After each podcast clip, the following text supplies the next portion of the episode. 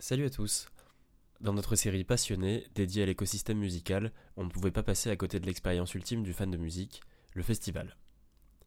On va s'intéresser particulièrement au festival Variation, événement de niche dédié au clavier qui se déroule à Nantes, et c'est Pierre, le responsable du line-up, qui est notre invité aujourd'hui. Fort de son expérience au sein de la route du rock à Saint-Malo, Villette Sonic à Paris, et aujourd'hui à Nantes avec le lieu unique, il nous parle d'un métier souvent passionnant et parfois difficile, sans lequel nos événements préférés n'auraient pas la même saveur. Comment travaille-t-on une programmation ou à quoi ressemblera le festival de demain? Découvrez le métier de Pierre en écoutant ce podcast enregistré par Adrien et Solal. Tout d'abord, Pierre, salut. Merci d'avoir accepté de participer à notre podcast. Euh, pour commencer, est-ce que, est que, tu peux te, est-ce que tu peux te présenter et puis euh, nous parler un petit peu du lieu unique et du festival Variation? Bah, salut, merci à vous. Euh, donc oui, je suis, euh, je suis Pierre, je suis programmateur musique du lieu depuis deux ans maintenant, je ne sais plus compter les années en temps Covid. Euh, je suis aussi coprogrammateur du festival Visite Sonic à Paris et j'ai une activité d'agent artistique des artistes internationaux. Mon travail principal, c'est de travailler au lieu unique, un lieu culturel qui propose des spectacles de danse, de théâtre, des expositions, beaucoup de concerts, des débats d'idées et c'est aussi un lieu un peu qui s'est voulu comme une utopie à son ouverture en l'an 2000 par Jean Blaise et son équipe, puisque c'est un lieu qui réunit un hammam, un restaurant, un bar qui est un lieu de vie, une crèche. Euh, voilà. Et il y avait une librairie qui s'est transformée en salon de lecture il y a peu, mais en gros, l'idée, c'est que c'est un vaisseau amiral, une ville dans la ville dans laquelle on peut euh, vivre, euh, expérimenter, sentir, échanger, et puis un lieu qui est poreux entre entre la rue et les spectacles, puisque on a ce lieu de vie, ce bar qui, euh, qui draine beaucoup de monde. On est juste à côté de la gare de Nantes, en plein centre, et on peut venir boire un café au lieu, on peut aller voir une expo, voilà, on peut ramener son enfant de la crèche, on peut aller en club dans cette espèce de, lieu utopique. En tout cas, moi, c'est comme ça que je, le vis et que je le ressens. Enfin, beaucoup moins depuis mars 2020 quand même. Et donc, Variation, c'est un, un, festival qui a lieu au lieu unique, c'est ça? Euh, Pas uniquement, mais c'est un, un, festival porté par le lieu unique est la fondation BNP Paribas, donc qui est une émanation de la banque, mais qui est vraiment une fondation privée qui soutient les artistes euh, dans la musique, la danse, le théâtre, euh, le cirque, euh, voilà, qui est à nos côtés. L'idée, c'était de créer un festival pluridisciplinaire autour de, des pianos et des claviers. donc c'était la cinquième édition cette année et l'idée c'est vraiment d'offrir une espèce de point de vue sur sur une scène, une année, mais au travers de, de, vraiment de plusieurs instruments et de plusieurs disciplines artistiques. Donc ça peut être euh, l'orgue, le piano évidemment, qui est, le clavier roi, mais aussi les synthés, un clavier d'ordinateur, un marimba, euh, un accordéon, euh, un, les orgues africains, enfin les orgues à, pouces africains. C'est un peu une contrainte donnée au départ, mais qui, qui permet d'exprimer pas mal de liberté quand même. Et c'est un festival qui s'est voulu dès le départ euh, ancré dans la ville avec beaucoup de partenaires. Donc on peut aussi bien, on joue beaucoup au Unique, c'est vraiment la maison mère du festival, mais on joue aussi à la cathédrale de Nantes avant qu'elle brûle, hein, parce qu'on jouait sur le Grand Orgue, à la chapelle de l'Immaculée, on joue chez nos partenaires qui sont Stéréolux, qui peut être le Château des Ducs de Bretagne, qui peuvent être la salle Paul Fort, enfin, on a une infinité de, lieux. L'idée, c'est vraiment de créer des parcours dans la ville et de trouver des écrins qui se prêtent le mieux aux propositions artistiques euh, auxquelles on a pensé pour cette édition. Et alors, euh, toi, comment est-ce que tu es arrivé dans, ces métiers de la musique et de la culture? Grâce à un échec scolaire, je faisais des études d'anglais à la fac de Nantes et je voyais bien que mes seules issues c'était d'être traducteur ou prof et que j'aurais pas été un bon traducteur et que les pauvres élèves qui m'auraient eu auraient bien souffert. Donc euh, c'était il fallait que je trouve autre chose euh, pour le bien de l'humanité à venir. Et on était avec pas mal de copains. Je jouais dans un groupe comme euh, beaucoup de gens. J'organisais des concerts dans une asso. J'étais on, on présentait des émissions à la radio. Enfin voilà on faisait de l'activité associative bénévole et ça nous a, ça nous plaisait énormément, évidemment. Et on a décidé, avec un petit groupe, d'essayer d'en faire notre métier. Je cherchais les formations qui, se proposaient à l'époque, donc c'était début 2000. Il n'y avait pas encore beaucoup, beaucoup de choses. Et puis, euh, Et donc, j'ai fait conception et mise en œuvre de projets culturels en réorientation après, euh, après la fac. Euh, et, grâce à ça, je voyais à peu près ce que je voulais faire quand même. Parce que mon festival de référence, c'était la Route du Rock à Saint-Malo. Donc, j'ai tout fait pour y entrer. Et puis, bah, j'y suis entré. J'ai été embauché là-bas. J'y suis resté 16 ans. Euh, j'ai développé une agence de booking au sein de, de, de la Route du Rock qui s'appelait la Route du Rock Booking.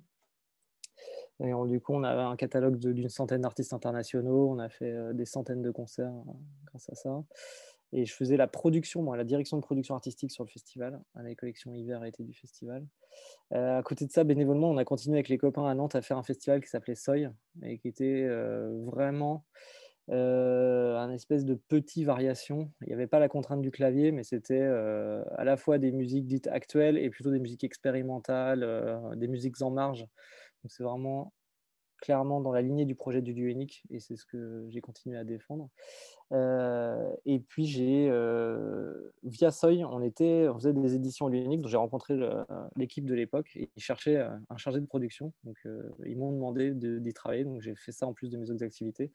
Et quand le programmateur musique est parti, ben, j'ai postulé puisque c'était un peu mon job de rêve, mon lieu de rêve, comme je l'ai dit, c'était un, lieu, c'était une utopie et pour moi ça me parle énormément. Donc j'étais très heureux d'être pris à ce poste. Production, booking et euh, agent aujourd'hui, tu disais. Euh, qu'est-ce que tu préfères faire aujourd'hui? Euh, bah ça, je pense que c'est la programmation qui m'excite le plus, mais je suis quand même content de maîtriser la production d'un événement de A à Z et de, de savoir aussi gérer un contrat d'un artiste du côté d'un agent. Ça me permet d'avoir toutes les facettes. Après, la programmation, c'est clairement euh, penser un projet artistique, c'est ce qui est le plus excitant euh, pour moi, en tout cas aujourd'hui. Euh, mais j'aime aussi la diversité et pas rester dans une seule des fonctions. ça permet de pas trop s'endormir et puis ça fait toujours marcher les réseaux. Ça permet des interactions entre différents niveaux de la profession, donc je trouve ça assez riche. Donc, tu as commencé il y a quelques années. J'imagine que le secteur a un peu évolué depuis. Euh, ou pas. Tu nous diras ça un peu plus tard. Mais qu'est-ce que tu aurais aimé savoir en te, lançant euh, la route du rock?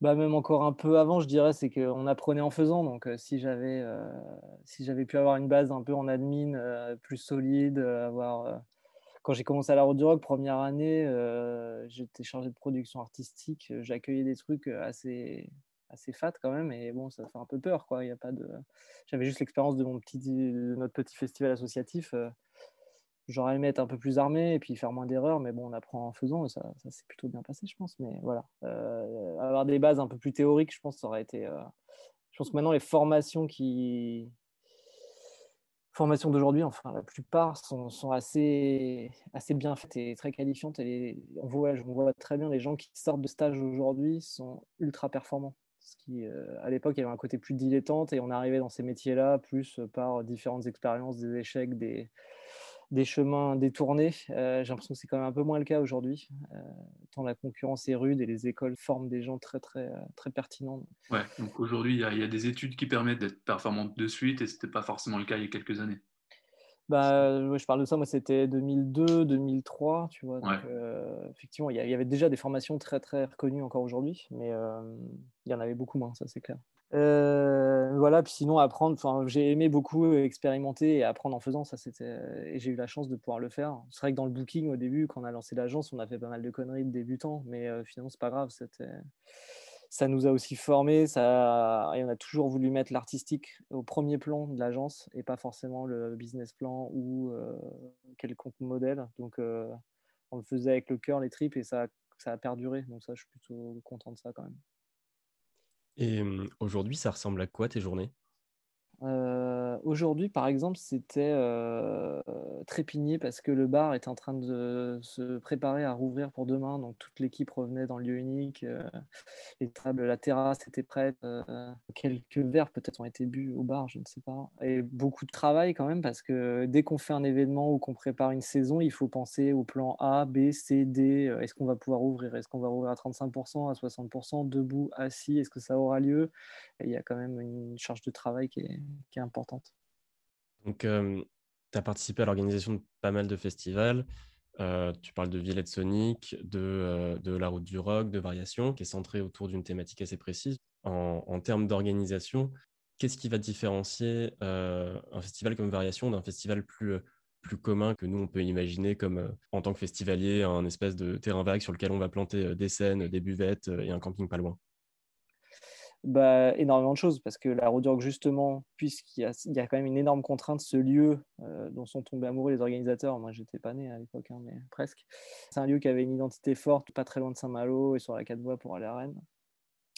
Il n'y a pas d'électricité, il n'y a pas d'eau, il n'y a, pas, a pas de lumière, il n'y a, a rien, donc il faut tout amener. C'est un, une logique de festival d'été, un gros route, même si la Route du Rock reste un festival à taille humaine, pas les vieilles charrues clairement, mais euh, il faut logistiquement, c'est monstrueux. Il y a plus de 100 intermittents. Les installations de sites se font trois semaines avant. Euh, il faut tout penser, tout amener avec soi en fait. Il faut créer des parkings, il faut créer un camping, il faut ramener l'eau. Euh, voilà, faut tout, tout, tout amener, tout penser. Donc c'est c'est une logistique qui, qui est au long cours, qui se fait d'une année sur l'autre et tout, qui se fait tout au long de l'année. un festival comme Variation qui est ancré dans la ville, c'est utiliser l'existant. C'est des lieux euh, déjà équipés souvent, même si on aime euh, travailler dans des églises et des lieux qui ne sont pas faits pour des concerts. Ça, c'est quelque chose qui nous excite beaucoup. Donc il y a quand même un travail, mais ça n'a rien à voir avec monter d'un terrain vague en faire un festival. Ça, c'est sûr. Et euh, en, termes de, programmation, donc tu as la contrainte de, l'instrument encore. Et ensuite, on va souvent voir sur les, sur les têtes d'affiche de festivals classiques, entre guillemets, des artistes qui ont de l'actu en ce moment, euh, ou alors une programmation qui va se vouloir euh, paritaire. Donc là, tu as euh, une contrainte en plus. comment est-ce qu'on travaille une programmation comme ça? Je dirais qu'on suit ses envies. Enfin, si on est à ce poste, je parle pour tout le monde, hein, chaque programmatrice, programmateur, si il y a ce poste, c'est qu'il a une, très nette idée de ce qu'il veut défendre, ce que le festival représente. donc, il y a une veille tout au long de l'année de, des actualités ou alors même de, choses qu'on veut faire redécouvrir. J'ai envie de dire, il n'y a pas vraiment de, recette miracle. Euh, il y a clairement de la veille au quotidien, ça c'est évident. Beaucoup, beaucoup, beaucoup écouter des choses, suivre, avoir des, avoir des personnes référentes dans chaque domaine un petit peu, parce qu'on peut pas être, vu la production musicale actuelle, c'est impossible, personne ne peut tout suivre. Euh, même dans un domaine, c'est quasiment impossible. C'est tellement prolifique qu'il faut vraiment pour moi avoir des, suivre des prescripteurs, des gens qui sont référents, pertinents, beaucoup échanger avec d'autres euh, programmateurs, des labels managers, des managers, des, des, des producteurs. Enfin, voilà, c'est beaucoup échanger, suivre un peu les, les tendances, si on veut être dans la tendance, euh, suivre euh, des artistes spécifiques ou d'autres festivals qui peuvent être prescripteurs à l'autre bout du monde, qui ont des, lignes artistiques très fortes. Voilà. Je crois que l'édition 2020 de Variation a été annulée ou, repoussée. Il y a eu quelques événements en octobre, c'est ça? Oui, tout à fait. On a fait une édition en. Normalement, l'édition est en mars ou avril et elle a été repoussé, enfin recréé complètement. On avait ouvert au lieu unique en mode cabaret avec 150 euh, places assises. Plus, on a mis en place un système de streaming pour qu'on puisse l'ouvrir au, plus large public possible. Ouais, donc ça, ça vous a demandé pas mal de travail, de réorganisation, de repenser tout un événement comme ça dans un laps de temps quand même relativement court. Et puis l'édition 2021, vous avez décidé quand même de maintenir également, mais sous la forme euh, bah, gratuitement sur YouTube. Mmh. Euh, compte tenu des, euh, des circonstances, est-ce que ça a été une opportunité? Est-ce que vous avez utilisé aussi le stream pour décloisonner un petit peu, essayer de faire, de, de, de faire connaître l'événement via ce, via ce moyen-là, puisque en plus d'être bah, retransmis, c'était non exclusif avec cette, cette gratuité. quoi effectivement, c'est un peu triste de se dire qu'on organise un festival uniquement pour le faire en stream. Il y a déjà une question de la qualité du son, du receveur, du spectateur. Euh, est-ce qu'il va regarder ça sur son téléphone, sur Facebook, sur YouTube? Est-ce qu'il aura le son de son Mac ou juste des écouteurs ou alors une vraie hi chez lui? Euh, Ça, il y a quand même une grosse perte de qualité. Bon, évidemment, euh, le manque de la présence physique dans la salle. un, concert, pour moi, c'est un son qui se propage dans un espace, dans une architecture particulière. Le streaming, ça fait perdre complètement ça. Donc, euh, moi, habituellement, je, regarde quasiment jamais de live stream. Ce n'est pas du tout quelque chose qui me parle. Euh, donc, j'étais pas vraiment défenseur de ça, mais à la fois, il, faut, il fallait quand même que ça existe qu'on puisse soutenir les artistes, faire travailler une filière, donc des techniciens, des, imprimeurs, des, agences de presse, des journalistes, et puis qu'on quand même qu'on continue à fournir du contenu artistique, même si j'aime pas trop ce terme, à, notre public en fait, et rester en lien avec lui. Et comme tu le disais, là où on a eu une chance, et je pense qu'on on aurait pu complètement remanier, repenser, comme certains festivals européens que je suis l'ont fait, ils ont essayé de repenser complètement la proposition. C'est-à-dire que c'est plus du tout juste une captation, c'est carrément une expérience en ligne euh, avec des interactions avec les artistes, euh, des, mises en scène hallucinantes, vraiment. Mais ça demande un travail de dingue. Et ça, il y, a très très peu de gens qui l'ont fait. C'est des, gens qui étaient déjà axés sur plutôt qui avaient déjà des, notions de recherche en art numérique, en informatique, en, nouveaux médias, que ce n'est pas une spécialité qu'on a, nous, vraiment déjà, il nous a fallu, comme tu disais, réinventer, monter une régie, parce que c'est notre équipe technique du Unique qui l'a fait. On n'a pas vraiment fait appel à des prestataires extérieurs, à part sur quelques concerts. Mais euh, toute la saison théâtre, danse et musique, on l'a fait avec euh, nos moyens à nous. Donc, euh, c'était un beau challenge en quelques mois. Et, dans le cadre spécifique de variation, donc, comme je l'ai dit, le fait qu'on soit aussi partenaire de la Fondation BNP Paribas, ça nous a permis, grâce à ces fonds privés et publics, de, maintenir ce festival et de, faire appel aussi à des gens comme la Blogothèque, qui est une plateforme euh, de captation de concerts, enfin à la fois une plateforme et un prestataire, mais avec une vraie ligne artistique forte depuis leur début, qui sont des amis proches. On est partenaire d'ailleurs de la Blogothèque avec le Lunique, donc ça nous semblait euh, juste logique de, travailler avec eux, euh, d'avoir, d'offrir une autre vision, d'un autre point de vue artistique dans des endroits un petit peu inédits, comme on, a, on a pu le faire avec Lee Malone et Steven Nomalek, qui est notre musicien associé, qui joue dans Sun O. Euh, c'est un groupe de doom metal expérimental, mais qui, euh, qui va chercher aussi des... vers l'expérimentation et vers euh, des questionnements que la musique contemporaine peut se poser. Et Steven avait, dans le cadre d'une carte blanche, dans le cadre de variation, un peu compliqué, des, boîtes dans des boîtes, invité Kali Malone, une jeune artiste, pour faire une création autour de l'orgue et d'un quatuor de, voix au sein de la chapelle de l'Immaculée. Donc ça, c'est variation en ligne qui a permis ça, parce qu'on n'aurait jamais pu penser ce format-là, ce projet-là, dans un variation normale. Ça demandait trop de financement, trop de technique, trop de temps. Et ça, finalement, on avait le temps de développer ce, travail-là. Et puis, euh, comme tu le disais, euh, la gratuité et le web, ça nous a permis de s'ouvrir au monde. Donc, on avait sur le lac d'Aboul Mogard, qui est euh, un musicien qui se veut un peu mystérieux, qui se dit être un ancien ouvrier serbe des usines industrielles de, l'ex-Union soviétique et qui, passionné des sons de son usine, a voulu les recréer en faisant une espèce d'ambiance drone euh, expérimentale. Euh, donc il s'est créé un peu un mythe, une légende, et il est très suivi à travers le monde. C'est vraiment de la niche, mais quand on a lancé le live stream, tous les gens qui commentaient, ils venaient du Pérou, du Canada, du Japon, tout le monde était là. Quoi. Donc ça, c'était assez cool quand même de, pouvoir s'ouvrir. Euh, et ça, ces gens-là n'auraient jamais eu accès à ce live si, si ça n'avait pas été filmé. Quoi. Donc ça, c'était assez cool. Et pareil, le live de Kali Malone, le premier commentaire, bah, c'est évidemment après, quelques jours après, c'était Steven O'Malley, mais pendant, pendant le live, c'était Igor Calavera de Soulfly qui était au Brésil, qui était en train de commenter, qui likait, plein de gens à travers le monde. Il y avait quelque chose d'assez excitant dans ce partage, euh, vraiment un truc de momentanéité là, qui, était, très fort. Voilà un peu tout. Même si c'était, je l'avoue, très triste de euh, se retrouver à deux dans une salle. Euh, c'était très très dur pour les artistes, tous nous l'ont dit. Euh, pour eux, recevoir l'énergie d'un public, c'est 90% d'un show. Donc, quand ils jouent devant une salle vide avec une caméra qui les scrute, c'est hyper dur. C'était vraiment.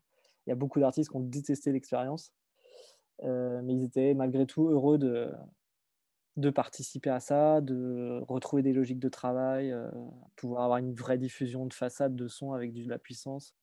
Et alors, dans le fonctionnement du milieu musical en France, même si finalement, par rapport aux autres pays, il est quand même plutôt avantageux, euh, en tout cas en temps normal. Est-ce qu'il y a des choses euh, que tu voudrais voir changer euh, dans le fonctionnement de ce milieu?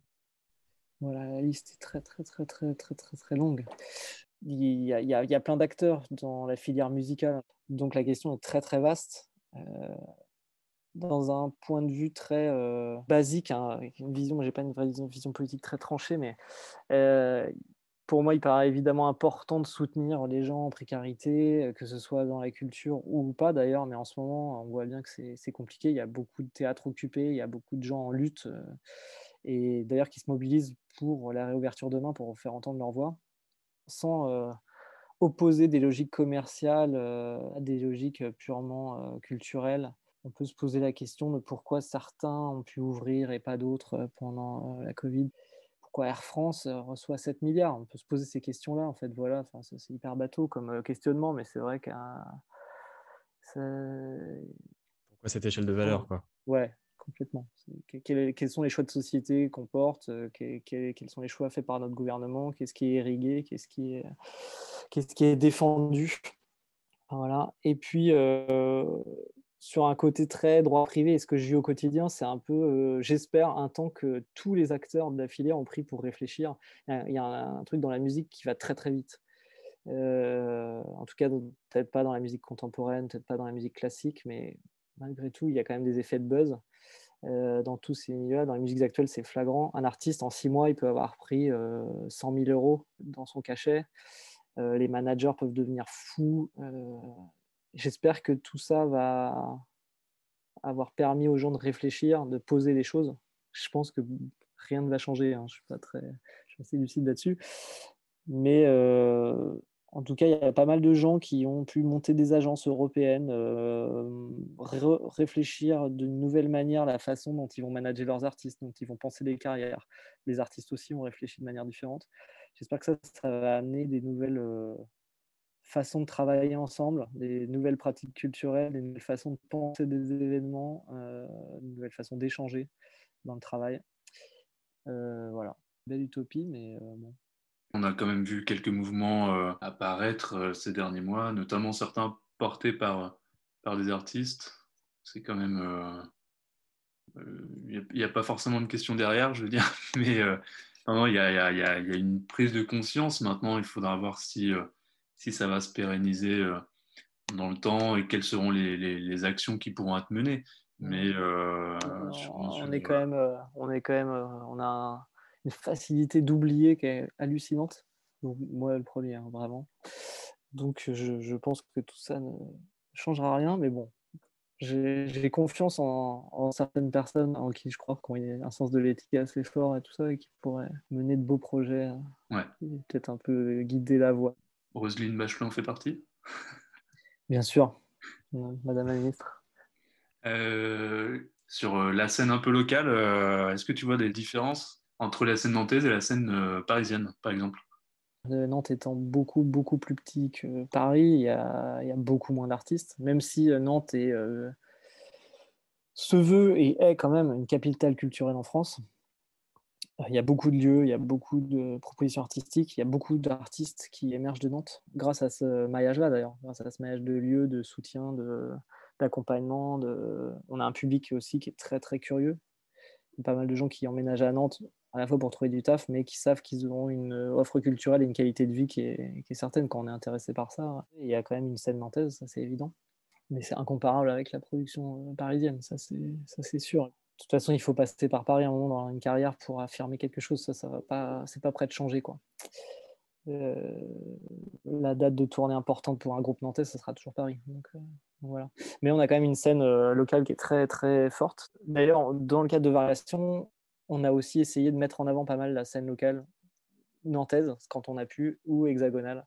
Et une des petites fiertés qu'on peut avoir dans, dans, le cadre du festival, c'est que une, un magazine de référence qui s'appelle The Wire, un magazine anglais de musique plutôt expérimentale, un peu, euh, des musiques défricheuses, on va dire, euh, en marge, a pu faire une chronique en ligne, puisque le mec était dans son canapé à Londres, certainement, je ne sais pas d'où il chroniquait ça d'ailleurs, mais il a pu faire un compte-rendu du festival, et il a souligné le fait que finalement, de, tout ça, ce qui ressort un peu, euh, c'est la nouvelle scène, et notamment tous ces artistes nantais qui sont cités, ils avaient autant leur place que les, headliners du, festival. Toute la qualité artistique du festival était, assez élevée.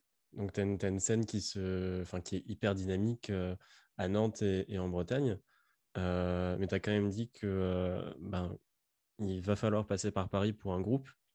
Euh, tu as, un peu répondu à, ma question avant que je la pose. Finalement, j'allais te demander si tu ressens une centralisation parisienne dans le milieu musical. J'imagine que oui, du coup, s'il faut passer par Paris. Tout, à fait. Et puis, c'est n'est pas le cas qu'en musique. Je veux dire, dans toutes les disciplines artistiques et presque dans toute la vie en général, Paris, ça, reste le, centre du monde, hein, quand même, de la France. Et toutes les carrières se dessinent à Paris, quand même, que ce soit en danse, en théâtre, euh, en musique. Il y, a, évidemment des gros festivals qui sont prescripteurs, qui vont faire des carrières en théâtre. Il y a Avignon, il y a le festival d'automne en danse, en musique, en théâtre. Mais Paris, ça reste quand même euh, ce qui va euh, révéler, consacrer un artiste. Ça, c'est évident. Quoi. Ça, c'est pas prêt de changer, je pense. Mais idéalement, c'est quelque chose que, qu'on voudrait changer, si je comprends bien. On préférerait avoir des dynamiques disons, plus, euh, plus, plus égale entre les grandes villes de France. C'est quand même le cas, hein. il y a quand même des gros festivals euh, qui, créent des tendances. Enfin, il y a des gros festivals à Lyon, il y en a à Nantes, il y en a à Lille, il y en a, un peu partout en France, hein, je ne dis, pas le contraire, et qui sont vraiment prescripteurs et qui, qui, vont marquer les tendances des années à venir. Euh, mais seulement Paris, c'est là où se concentre tout le business. C'est là où il y a la majorité de managers, c'est là où il y a la majorité de producteurs, c'est là où il y a la majorité de salles de spectacle, de journalistes, donc, de, fait, on ne va pas changer ça en un jour. C'est là où quand même tout va se faire. Hein.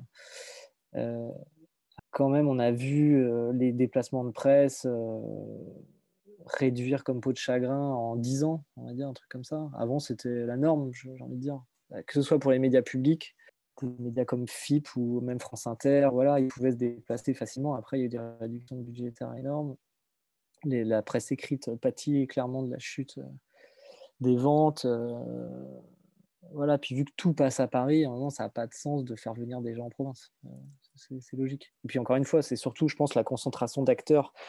Et puis il y a aussi une densité de public, bien sûr. C'est juste, euh, même un artiste nantais très gros, il va avoir une jauge deux fois, trois fois plus importante à Paris. C'est juste logique, en fait. Donc ça, on ne pourra pas le changer, je pense. Et puis c'est pas forcément un mal du tout. Hein. C'est un état de fait. On va passer un petit peu sur la partie euh, monde d'après. Alors, tu disais tout à l'heure qu'effectivement, euh, il y a quand même eu une prise de conscience euh, ces derniers mois. et par exemple, sur, sur le festival Variation, est-ce qu'il y a des sujets prioritaires pour les prochaines éditions, que ce soit sur la parité, l'inclusion, le développement durable Tu disais tout à l'heure que ça avait amené à des discussions. Est-ce que ça amènera à des actions derrière? Inch'Allah. Mais euh, non, mais comme tu disais, effectivement, toutes ces réflexions, je pense que la plupart des festivals euh, les menaient déjà et essayaient de les faire à, petite échelle. Maintenant, c'est vrai qu'on se dit qu'il y a un caractère d'urgence et qu'on a eu le temps de le penser, on a eu le temps peut-être de le mettre en place, on espère. Euh, et variations comme La Route du Rock, comme Pouvez l'être et comme Villette Sonic, c'est quand même des scènes internationales. Donc on va pas, on va pas faire jouer du local. On va quand même euh, solliciter des gens qui sont en tournée, en voyage, qui consomment énormément d'énergie. Donc ça sur le développement durable, on va faire tout ce qu'on peut, mais ça va être quand même compliqué de d'annuler euh, d'annuler ça la parité, je pense que clairement, c'est une logique qui est en, cours dans plein, plein de festivals. J'espère que ça devient la norme. Dans tous les festivals dans lesquels je travaille, c'est vraiment une logique, euh, et même dans les saisons, pas uniquement les festivals. Tout le monde pense comme ça. Enfin, dans toutes les réflexions de travail, les, tours de table qu'on a, euh, vraiment, c'est actif depuis. Euh, ça, ça, compte en années, quoi, je dirais. Maintenant, ouais, effectivement, il y a certainement une accélération de, tout ça qui va se produire, je le souhaite. Mais on va être rattrapé par pas mal de, jeux de complexité, de concurrence internationale, de volonté quand même de briller malgré tout sur une carte. Il y a aussi le jeu des reports, puisqu'on n'a pas parlé, mais euh, toutes ces annulations, euh, nous on a décidé de soit de reporter, soit de soutenir les artistes, donc les payer quand ils ne jouaient pas. Pour 90% des cas, en tout cas en musique, on a essayé de recaler des dates. Ce qui veut dire qu'il y a des gens qui vont revenir, qui vont... donc on a des, des, des effets boule de neige, des des calendriers impossibles euh, et tout ça fait ça va être un peu compliqué de tenir nos agendas euh, du futur. L'effet, l'effet boule de neige dont tu parles, euh, donc tu as les artistes bookés en 2020 qui vont jouer fin 2021 et ainsi de suite et ainsi de suite jusqu'à 22. Ah ouais. Et, alors, Parce qu'il y, a des artistes dès le début de la pandémie, ils ont dit bon c'est bon on a dû toutes les tourner pendant un an et demi. Donc il fallait déjà les booker pour la saison 21-22, fin 22 et puis même 22-23. Quoi. Donc là, tout le défi, c'est de rattraper le temps, on va dire, et essayer de revenir à des, des, des logiques de booking plus normales. C'est possible bah, On va essayer. Après, clairement, il y a des artistes qui sont passés à la trappe. Il y a des artistes qui sont un peu intemporels. Je pense à Laurie Anderson qui était booké en, en 2020, qui va revenir en 2022 ça, c'est des gens qui sont. c'est pas grave en fait. C'est des gens qu'on doit absolument montrer, qui ont un héritage à partager, qui ont quasiment pas de traversée du désert pour la plupart. Donc, des artistes qui sont restés pertinents toute leur carrière, ça change rien qu'on les fasse en 2020, en 2022, en 2024. Il faut juste qu'ils soient vivants. Hein, on va espérer ça. Mais c'est les jeunes artistes, ceux qui étaient en lancement de carrière, ceux-là ont mangé très violemment. Ça, c'est sûr. C'était il y a aussi un truc dans la musique contemporaine, il y a une temporalité qui n'est pas du tout la même que celle des musiques actuelles, où il y a un truc de l'effet de buzz, il faut que ce soit frais, il faut que ce soit nouveau, un album qui sort, il faut qu'il soit défendu dans les 3-4 euh, mois sur scène. Euh, euh, ça, c'est clair qu'un truc qui buzzait en 2020, le refaire en 2022, où est la pertinence? Ceci dit, à, toutes les, à tous les niveaux dans la, dans la filière, on va dire, euh, les labels ont décalé les sorties, la promo, les promos sont décalés, donc peut-être qu'on va refaire du neuf avec euh, de l'ancien. Parce que finalement, ces disques n'ont pas eu de vie, les gens n'ont pas vu les, les, groupes en live. Euh, mais il va falloir aussi faire de la place à tous ceux qui sont arrivés entre-temps, tous ceux qui, tous ceux qui ont créé pendant les albums très forts qui sont sortis entre 2020 et maintenant. donc ça va être compliqué. Alors, on a, une dernière question, euh, toujours un peu dans, dans l'avenir. Pour en rêver un peu, le, festival de demain, euh, dans, euh, dans, dans 10 ans, quand on aura bien appris de nos erreurs et, qu'on fera les choses proprement, que les musiciens ne prendront plus l'avion et que on aura des, fruits et légumes et de la bière locale dans les buvettes. bon, alors du coup, ce, festival, il ressemble à quoi pour toi? Ah ben, J'ai l'impression que c'est toi qui vas le monter, donc tu vas me dire. déjà la recette. Moi, ça me va très bien. Je serais client de ton festival.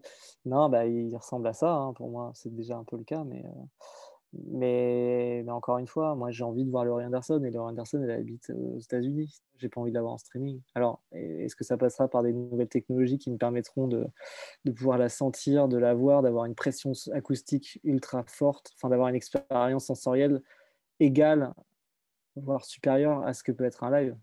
Je sais pas, je n'ai pas de solution, mais est-ce que ça passera par là? En même temps, j'ai pas trop envie d'aller voir Johnny en, hologramme non plus, donc euh, je sais pas. Un, entre deux. Après, qu'est-ce qui remplace la vraie présence physique euh, charnelle euh, Ça, c'est compliqué, mais en tout cas, penser local, ça c'est clair dans ce que tu peux offrir autour de l'artistique, ça c'est une évidence. Penser local, bio, développement durable, tout ça, ça, ça, ça me paraît le, le futur. Et puis, et puis, je sais pas, euh, consommer moins d'électricité, ça c'est sûr. Enfin bref. Reparle-moi la, la fermeture des bars demain soir, j'aurais peut-être plus d'idées euh, lumineuses. ça marche. Tu sens beaucoup de, sensibilisation euh, sur cette voie-là, dans, ton milieu? Dans tes énormément, quand même. Tout le monde se pose ces questions. Tout le monde essaye, en tout cas. Tout le monde a ces, préoccupations-là. On, on, y travaillera ensemble. Avec plaisir. J'espère en tout cas, merci beaucoup pour euh, tous ces éclairages. Ouais, un vrai plaisir. Bah, C'était cool. Merci d'avoir écouté cet épisode. Si vous l'avez aimé, vous pouvez le partager ou en parler autour de vous. En attendant, on vous dit à bientôt et on se retrouve au suivant.